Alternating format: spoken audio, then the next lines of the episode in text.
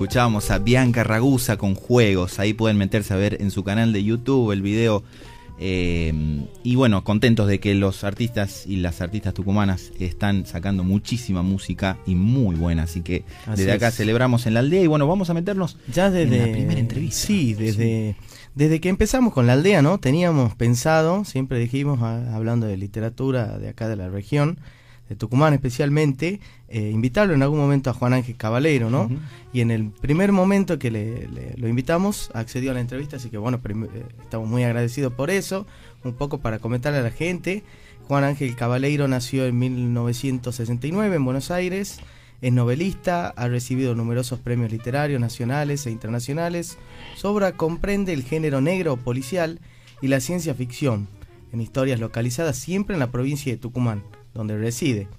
De su novela se destacan eh, La masacre en Las Teñas, El secreto de la quebradita y La vida bochornosa del negro Carrizo. Y también, obviamente, El viaje a la luna de Gustavito Sosa. Ya vamos a ir de a poquito a ir ahondando en las, en las novelas, ¿no? Entrándonos ahí. Pero primero, primero saludamos. Muy buenas tardes, Juan Ángel, ¿cómo estás? Muy bien, muchas gracias por invitarme. Buenas tardes a todos los que nos están escuchando y muy contento de estar aquí.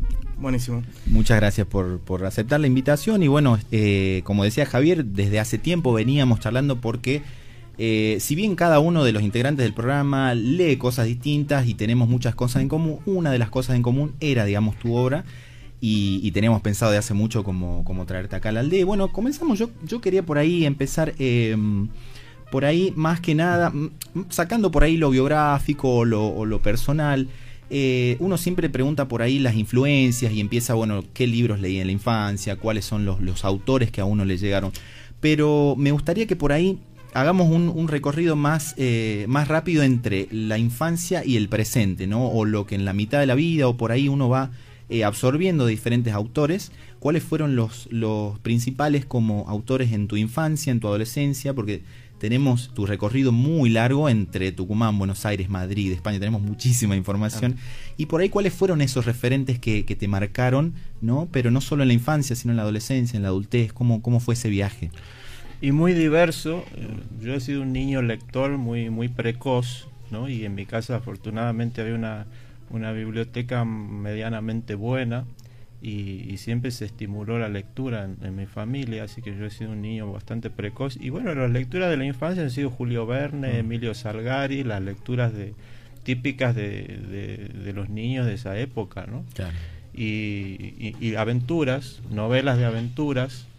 Eh, y luego eh, en la adolescencia puedo recordar, eh, por ejemplo, Ernesto Sábato, ¿no? Autores que luego fui dejando de lado y y fui, fui sustituyendo por otros, pero eh, sí recuerdo mucho la, el impacto que, que, supuso en mí la lectura de la obra de, Ernesto Sábato en, la adolescencia, por ejemplo. Borges también, empecé a, leer a Borges muy tempranamente y, y, con grandes dificultades, luego fui, fui accediendo mejor a su obra, pero Borges fue un autor que, que descubrí muy tempranamente y luego autores muy diversos, ya avanzando un poco en mi trayectoria vital, eh, Dostoyevsky ha sido también un, un, escritor fundamental, ¿no? que he leído mucho y es uno de los autores que releo constantemente de manera cíclica junto con un, grupo selecto que tengo de, autores que, que, siempre estoy releyendo y, toda la obra de Dostoyevsky y algunos otros autores rusos también, novelistas rusos. Y después, bueno, lectura de lo más diversa, de todo tipo, ¿no? Y en la actualidad, bueno, sí soy muy fan de algunos autores españoles contemporáneos que aquí son completamente desconocidos, como Juan Manuel de Prada o, Antonio Muñoz Molina, que son autores que han llegado a mi, a mi conocimiento mientras estaba eh, residiendo en Madrid y que, y que son autores que a mí me, por diversos motivos, ¿no? Me, sirven como escritor, como, como influencia y como, como referencia. También Onetti, Onetti ha sido un escritor fundamental y, y, Adolfo Bioy Casares también ha sido otro gran escritor, muy admirado por mí y muchos, muchos otros, ¿no? sí, sí, perdón, que, te interrumpa. El tema, eh, tu escritura, o sea, ya empezabas a escribir también de chico, ¿desde qué edad eh, más o menos eh, fueron tus primeras... Muy, muy chico empecé a escribir, empecé a escribir poesía como, como muchos niños. Yo no sé si ya se perdió esa costumbre, pero había una época en que de niños se escribía poesía, en la escuela nos hacían escribir nos hacían escribir cuentos también, nos hacían las famosas redacciones que nos daban en las escuelas, ¿no?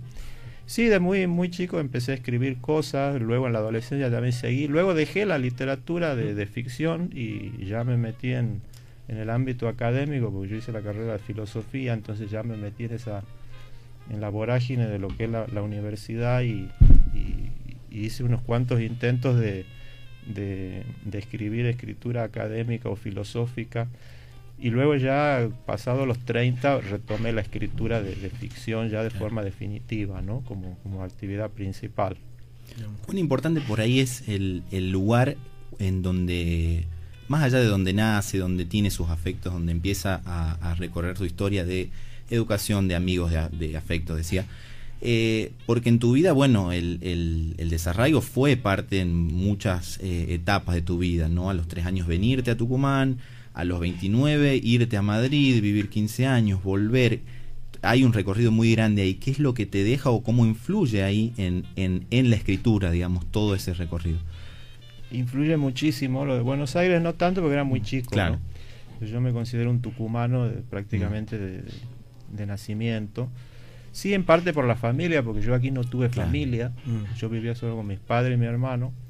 Eh, pero el viaje a Madrid, la estancia en Madrid influyeron muchísimo porque conocí muchísimos autores que acá no se conocen en absoluto y, conocí un lenguaje y un vocabulario que aquí no se utiliza para nada tampoco y que a mí se me quedó muy, muy grabado y, conocí los, los, los, los, clásicos españoles porque yo, yo he sido profesor de lengua y literatura en España y he dado he dado clases de, lengua y literatura y me he visto obligado a conocer muy bien la literatura española. Y entonces he tenido que escarbar e indagar mucho en, esos autores, ¿no? Y leerlos, eh, y leerlos bien. Eh, entonces me ha, impactado mucho. Y luego la vuelta ha sido una, un shock tremendo porque yo, yo, no sé si la gente conoce lo que es el efecto del, del, retornado, ¿no? El, el, exilio, que en mi caso no ha sido un exilio político, pero Claro. Así una forma de exilio. Eh, el hecho de haberme ido a vivir allá supone un, cierto trauma, mm. pero el retorno es infinitamente mayor.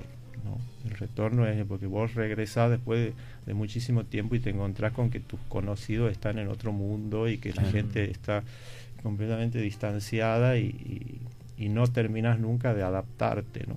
Entonces el retorno ha sido un trauma inmenso para mí y me ha obligado a, a, retraerme en mi ámbito doméstico y a dedicarme, digamos, de lleno más a la literatura todavía. En una época bastante complicada también, ¿no? El, momento en que volviste. Eh, sí, volví en el año 2013 y cuando llegué lo primero que me encontré fueron los saqueos. Claro, Los, saqueos y, que ocurrieron en la puerta de mi casa prácticamente, porque yo tenía el supermercado B ahí muy cerca, que fue uno de los primeros que saquearon. Y todo ese mundo y toda esa revuelta la, viví, ni bien acababa de llegar de vuelta a Tucumán. Ah. Y no encontré nunca un lugar, nunca encontré un sitio, nunca encontré una forma de integrarme en la, en la sociedad de una forma más o menos convencional. Así que opté por, por, convertirme en una especie de outsider, ¿no? Es decir, un, marginal eh, que se dedica exclusivamente es como quemar las naves, ¿no?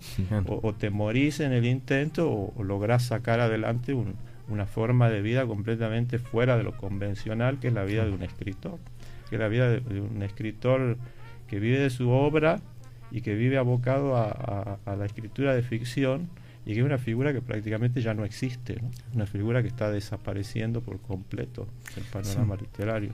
Además, eh, en tus obras, eh, es como que vos también has sabido eh, por ahí interpretar muchas voces. Es como, o sea, yo, eh, según lo que, lo que voy leyendo, es como que mm, eh, esos discursos que están ahí, por ahí dispersos en la sociedad, vos los agarrás y los transformás en, en una historia, en ficciones, en, en por ahí es, esos diálogos de la misma sociedad tucumana que están metidos en la misma historia, digamos. Y, y son como muy conocidos, muy nuestros, ¿no? Por ahí los relatos eso. Eh, ¿Siempre fuiste así un observador? ¿Siempre estuviste anotando? ¿Cómo es el proceso ese de, construcción del Y es bastante intuitivo. Yo escribí mi primera novela tucumana, que es La vida bochornosa del negro Carrizo, que te la recomiendo. De eh, y esa es una novela que escribí en Madrid los últimos meses antes de, venir para acá, cuando estaba en una crisis tremenda, mm. estaba haciendo las cajas para, hacer la mudanza y ya volverme y, con una tremenda angustia encima. Y en esos últimos meses escribí esa novela, que es la primera novela de una larga serie de novelas tucumanas que yo vengo escribiendo y que me propuse como plan de escritura y es la más radicalmente tucumana en cuanto al lenguaje, como vos decís, y en cuanto a los diálogos y en cuanto a los personajes. Y la escribí allá, curiosamente, ¿no? Y la, escribí en base a, los recuerdos y a, la intuición que, tengo, ¿no? No, no, he, no he tomado nota de nada, ni, me he documentado, ¿no? Simplemente... Eh, eh, vivió suficiente claro, como para saber compartir cómo es Tucumán. Eso habla también de la particularidad del lugar, ¿no? Para tomar y, alguien que es muy absorbente en el sentido ese de toma la información y le queda en el recuerdo para volcarlo de esa manera en, muy fluidamente como si lo estuviésemos leyendo de alguien que pasó prácticamente toda su vida en Tucumán, ¿no? Es, muy, muy loco. ¿Y cómo, cómo fue ese, armado de la obra? Eh, el tema de la edición, de, la publicación y todo el tema El Negro Carrizo. y bueno, esa es una novela que escribí con muchas dificultades, entre otras que la computadora que tenía estaba rota y el teclado mm, escribía cualquier cosa menos lo que yo tecleaba. Así una cosa muy curiosa, ¿no? Pero, y tenía que, cada frase tenía que volver con el cursor a, eliminar eh, letras sobrantes, ¿no? Y me demoraba. Pero eso curiosamente influyó en mm. parte en el estilo mío, ¿no? Porque... Mm porque me obligó a detenerme frase a frase un tiempo largo a, revisar cada palabra y cada, cada cosa que iba poniendo. Entonces quedó un estilo muy, muy barroco y muy extraño eh, que mucha gente le, le, llama la atención y le gusta. Y esa novela luego ganó un premio, ganó un premio internacional de novela que se, se, convocó en España. Yo ya estaba aquí en Tucumán cuando la mandé al concurso y, ganó un premio en, Sevilla que hizo una organización cultural que hay allí y, la editaron, editaron una edición bastante floja, digamos, poco cuidada, junto con otra novela que, que, obtuvo el segundo premio, que era de un francés, me acuerdo, o un español que vivía en Francia. Y se editó y tuvo una distribución muy escasa y muy, muy mala realmente. a mí me dio mucha pena porque yo, acá en Tucumán nadie la va a poder leer y es una novela que, que ganó un premio, ¿no? Y entonces hice una autoedición, cosa que yo me había propuesto no hacer nunca, porque siempre he sido enemigo de la... Salvo en el caso de que haya ganado un premio y que tenga ese cierto aval que le da. Entonces la, edité aquí y, la, y empecé a venderla aquí en Tucumán. Y, y luego, bueno, las circunstancias me llevaron a, gané otro premio con otra novela que es El secreto de la quebradita. De uno. Y a raíz de, de ese, ese, ya sí, un premio mucho más importante. Eh, a raíz de, esa, de ese premio me publicaron en una editorial de España, ya una muy buena editorial que es Reino de Cordelia, eh, la, novela El secreto de la quebradita, que por contrato eh, ellos publican la novela ganadora de ese certamen y ese es el compromiso que tiene la editorial. Pero luego el editor me propuso publicar algo más. Sí. Entonces yo le di varias novelas mías y entre ellas le di el, negro carrizo y le gustó mucho y le decidieron publicarla. Así que hay una edición en España de, La vida bochornosa del negro carrizo, que es una edición muy bonita, muy cuidada. Son ediciones que vienen con sobrecubierta, con eh, muy, muy, muy lujosa. y está muy bien distribuida en todas las librerías allá. Así que el destino de la obra uno nunca sabe. nunca hubiese imaginado yo, eh, en el momento que estaba escribiendo La vida bochornosa del negro Carrizo, que iba a terminar en, las librerías de España en una edición como, como la que han hecho. Y después, aparte del negro Carrizo, también aparecen otras novelas tuyas, ¿no? O sea, es como que los personajes tienen una conexión entre sí, entre una y otras novelas, ¿no? Es como. Sí, hay, hay una continuidad entre El Negro Carrizo y La Quebradita y El Secreto de la Quebradita. Son, son dos novelas que se continúan, aunque son autónomas. ¿no? Y, pero yo siempre traté de, explotar los personajes de en varias novelas y siempre se interconectan y, y, hay, hay algunas novelas que todavía tengo inéditas que continúan también la saga de alguna manera y, se entrecruzan, se, entrecruzan las historias. es buenísimo. Y, por motivos diversos, ¿no? En algún caso, por ejemplo, en el secreto de la quebradita hay determinadas situaciones que a mí me resultan un tanto forzadas, y que me dejaron una cierta incomodidad como escritor. No algo grave ni algo demasiado notorio, pero sí determinadas situaciones dentro de la trama del argumento que a mí me, me resultaban un tanto forzadas. Entonces, eso me llevó curiosamente a escribir una novela en la cual hay toda una explicación de ese fenómeno que se da en el secreto. ¿no? Toda una, una novela que no es exclusivamente por eso, pero que en gran parte de la trama se explica el porqué de determinadas situaciones que se dan en el... Y, a partir de ahí seguí con ese juego, ¿no? Hay, hay personajes que aparecen en, en, el viaje a la luna de Gustavito Sosa, o el personaje de Laurenzi, de un que es el protagonista de otra novela mía, ¿no? el, personaje central de una novela mucho más larga, eh, en se cuenta toda la vida de, de Laurenzi. Entonces, en algún momento, cuando se terminen de editar mis novelas, se armará el rompecabezas. El universo se cabaleiro va a ser, el universo cabaleiro. Bueno, yo dejo una preguntita porque tenemos la tanda ah, con las noticias, pero voy a dejar la pregunta para que después de la tanda la, la conteste Juan Ángel. Yo quería por ahí saber en, el tema del... No por las etiquetas, sino porque, bueno, eh, hay elementos que pueden eh, tomarse como, como de, un género, digamos. Y por ahí escuché lo del realismo difuso, que son ir entre esos límites, ¿no? Entre lo autobiográfico, lo inverosímil, esos dos universos y cómo vos lo vas construyendo a lo largo de tu obra, ¿no? Vamos a la tanda eh, y enseguida volvemos y lo contestamos. ¿ah? Lo dejo ahí picando la pregunta para que a la vuelta la, la contestemos.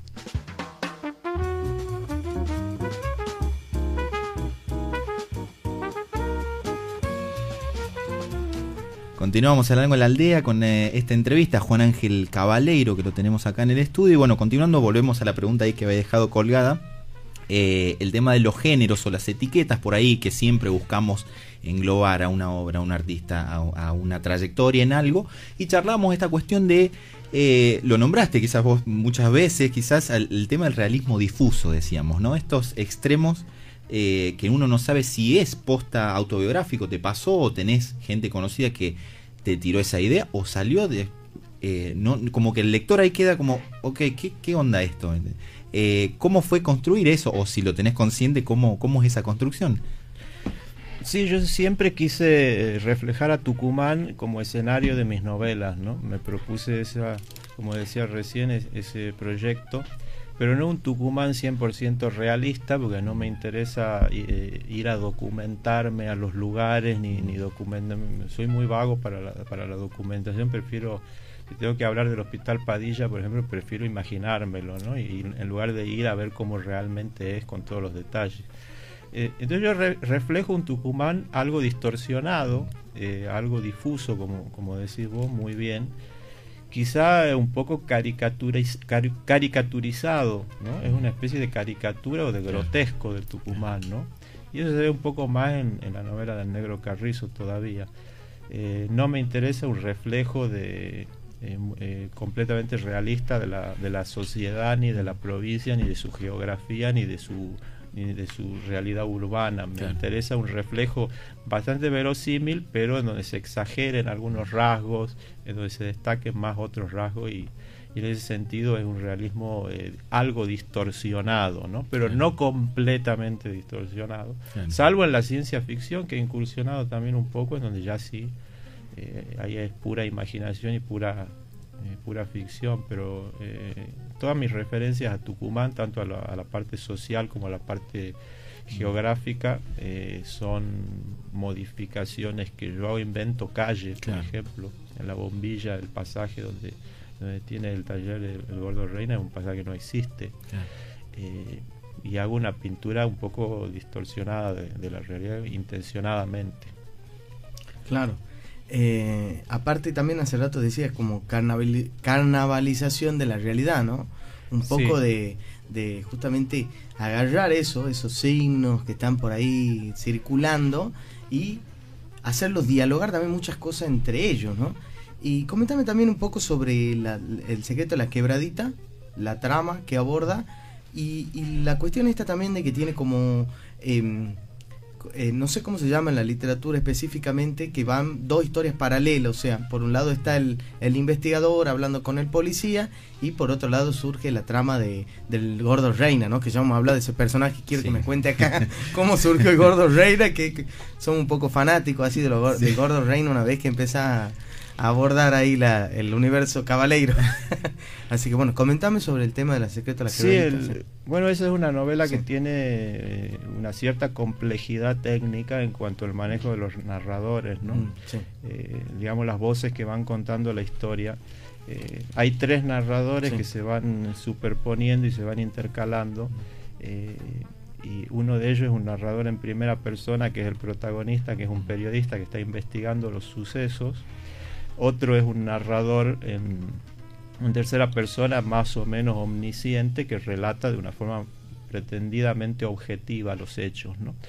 Eh, y bueno, hay un juego de narradores y una complejidad que he ido, ido dándole a la novela, porque se me ha ocurrido hacerlo así para, para darle una mayor riqueza.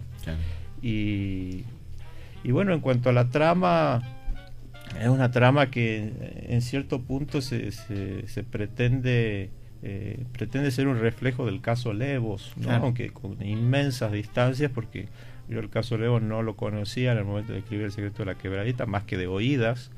Pero lo que sí me llamó mucho la atención es la intención de la gente de ficcionalizar y de, y de, explotar el tema de, de, los hijos del poder, ¿no? Y de, y la, toda esa mitología de, de, que cuanto más escandaloso, mejor, ¿no? Eh, cuanto más escandaloso mejor y, más fascinante. Hay una fascinación por, por, el escándalo. Entonces yo digo, les voy a dar el, eh, lo máximo que pueda en cuanto a escándalo y en cuanto a... Les voy a dar una versión, no digamos del caso de Evo, sino de un caso similar en donde eh, existe el poder ahí bien explícitamente comprometido de una forma ya grotesca casi de, pues, echándole todas las culpas imaginables al poder y poniéndolo de la peor manera, ¿no? Pero mi idea ha sido esa, explotar eh, la fantasía popular que siempre trata de ver lo más escabroso y, siempre le gusta más la, versión más escabrosa y la más y la más eh, extraña. ¿no? Entonces intentó hacer una versión de, ese tipo.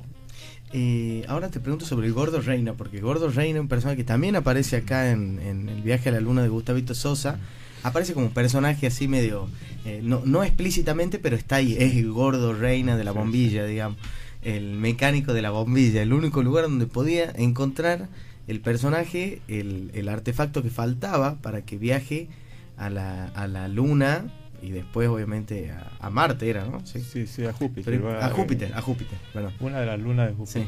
ahí está. Bueno, y el único que tenía era el Gordo Reina, que el Gordo Reina también aparece acá en el secreto de la quebradita. Así que comentame el personaje, la construcción del personaje ese y cómo, y, acá de paso te pregunto, ¿cómo es el proceso de construcción de los personajes tuyos, digamos, o sea, los que abordás acá en, la, en las novelas? Bueno, el gordo reina aparece por primera vez en un cuento mío que mm. escribí hace muchísimos años, eh, que se llama Los culpables, que lo escribí en España y que básicamente es la misma historia del caso Dorindo, solo que en versión cuento de cinco páginas. ¿no? Y un cuento que tuvo mucho éxito porque lo mandé simultáneamente a varios concursos, como, solía hacer en mi época de concursante compulsivo, y, y obtuvo simultáneamente varios premios. ¿no? Y a mí me llamó mucho la atención ese fenómeno y, descubrí que esa era una historia que tenía mucho potencial. Entonces decidí hacer, y era un cuento escrito a la española, ¿no? Eran personajes que hablaban eh, como con, las formas eh, que se utilizan en España. Entonces decidí hacer eh, una versión tucumana, ya localizar la historia en Tucumán y hacer una versión más larga tirando a una novela corta, ¿no? A un formato más de novela corta la misma historia pero más desarrollada, que es el caso de Y ahí es donde lo, luego retomé al mismo personaje de Reina. Y mi idea siempre ha sido, eh, en alguna medida, algunos de estos personajes mafiosos que ha habido en Tucumán, como que todos conocemos, como los Alex, ah, estos personajes, ¿no? Eh, que, dista mucho ¿no? el perfil del personaje, pero de alguna manera yo he pensado en esos personajes en el momento de construirlo. Luego le he dado otras características mucho más amables y mucho más enternecedoras, digamos. Porque es muy difícil de... Yo, yo he desarrollado una literatura policial centrada eh, en, el, en, el, delincuente, a diferencia de la tradicional forma de, escribir literatura policial que es centrarla en el policía o en el investigador. El tipo de policial que yo hago es un policial en donde se narra el proceso del delito desde su gestación hasta su ejecución. No, eh, como se hace normalmente, que es eh, ya el delito se ha cometido y aparece un investigador que lo tiene que, resolver.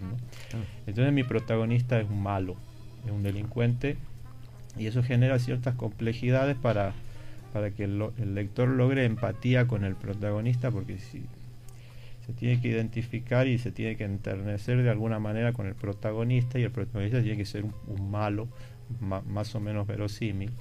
Entonces lo he ido matizando al personaje del gordo Reina, lo he ido haciendo un personaje que tiene ciertos códigos y ciertos límites, un personaje que no, no tiene una maldad intrínseca, sino que es un personaje que sus circunstancias eh, lo han llevado a esa situación, es un personaje que se separa y se va de su casa y pone un taller mecánico en la bombilla y no le llegan clientes, porque claro, nadie quiere llevar el auto a la bombilla. ¿no? Entonces empieza a aceptar trabajos un poco ilegales de desarmar autos robados y empieza a entrar en el mundo del delito y luego termina siendo eh, inesperadamente el capo de una, especie de banda muy temida, ¿no? Que es un poco la paradoja de, Reina, pero en el fondo él todavía conserva su, su humanidad originaria de, hombre común y corriente que las circunstancias lo, han ido llevando a eso. Y ese es un poco el, el trabajo que hice con el personaje de Reina y luego lo utilicé en otras novelas porque porque una vez que está construido y definido el personaje y mm. sobre todo sus acompañantes, que son el resto de la banda, me resulta más fácil eh, recurrir a ellos para... Pues yo ya sé cómo se comportan y cómo hablan y cómo, cómo razonan y cómo, y cómo van a actuar. ¿no? Y por ahí también a la gente que lee, digamos, le genera eso, que, que lo que generan por ahí las series, lo mismo universo Marvel, que, por ahí te, se meten en estas cuestiones de que se van como entrelazando las historias y hace como más interesante, ¿no? Las tramas de, sí, los libros. Sí, en la literatura policial el personaje protagonista que suele ser el investigador siempre se repite en todas las novelas, ¿no? Tengo el caso de Sherlock Holmes, que es el paradigmático, que aparece como en 80 novelas de Conan Doyle. Eh, entonces, si yo repito mi personaje en tres o cuatro novelas, tampoco se me puede criticar demasiado, ¿no? Aunque sí se me ha criticado ah, porque dicen que me repito mucho. Pero bueno, es normal, es normal que eh, eh, en este tipo de, sagas el protagonista se repite. Ya no lo he seguido después de la quebradita, conociendo el final del, secreto de la quebradita, te darás cuenta que, que, el personaje del gordo reina ya no, no va a continuar, salvo Está en las últimas. Claro, no está en condiciones de... Pero sí, sí, se ha repetido mucho y, digamos, ha cumplido su ciclo ese personaje. no. ¿Dónde hay otros, hay otros, van a salir otros mucho mejores todavía. Estén atentos. ¿A dónde se pueden conseguir, eh, Juan Ángel, los, los libros para la gente que por ahí está escuchando y, bueno, le, interesa y quiere meterse en el universo caballero? ¿A dónde lo puede conseguir? Y bueno, puede buscar en, en Facebook la librería Atrapasueños ellos son los que, venden mis libros. Eh, está, tienen su página. Y si no, en mi propia página eh, personal con mi nombre, eh, yo también los vendo directamente mandándolos por mensajería a sus casas. Y si me lo piden, buscándome, ya digo, en mi página personal de Facebook de Juan Ángel Cabaleiro, me lo pueden pedir por mensaje y luego eh, en Manfredo Libros también, lo que pasa es que Manfredo Libros ahora no está funcionando en la facultad, pero sí atienden a domicilio, te pueden pedir. Y luego en, en Yerba Buena está Libros Tucumán, que es Constanza Toro, que tiene un proyecto muy interesante, que tiene la, colección más completa de, la literatura tucumana y que la van a encontrar en, en Facebook también, Libros Tucumán, y pueden pedírselo a ella en Yerba Buena. Tremendo. Juan Ángel, ha sido un gusto tremendo tenerte acá en la aldea y charlar de, toda tu obra y espero que bueno nos volvamos a encontrar eh, porque obviamente quedan un montón de cosas ahí sueltas en el aire para charlar y, seguir este, la, charla muchísimo más. Eh, pero bueno, así son los tiempos de la radio y, ha sido un, gusto tremendo tenerte acá y nos encontramos en cualquier momento, seguro. Cuando quieran, cuando quieran. Muchísimas gracias por invitarme y cuando quieran eh, volvemos a juntarnos. Juan Ángel Caballero pasó por la aldea, eh, un gustazo tenerlo. Y bueno, seguimos escuchando estrenos. Hace poquito también, hace un tiempo se estrenó este tema de Tania con Javier Nadaltesta también. Esto es Ferrocidios.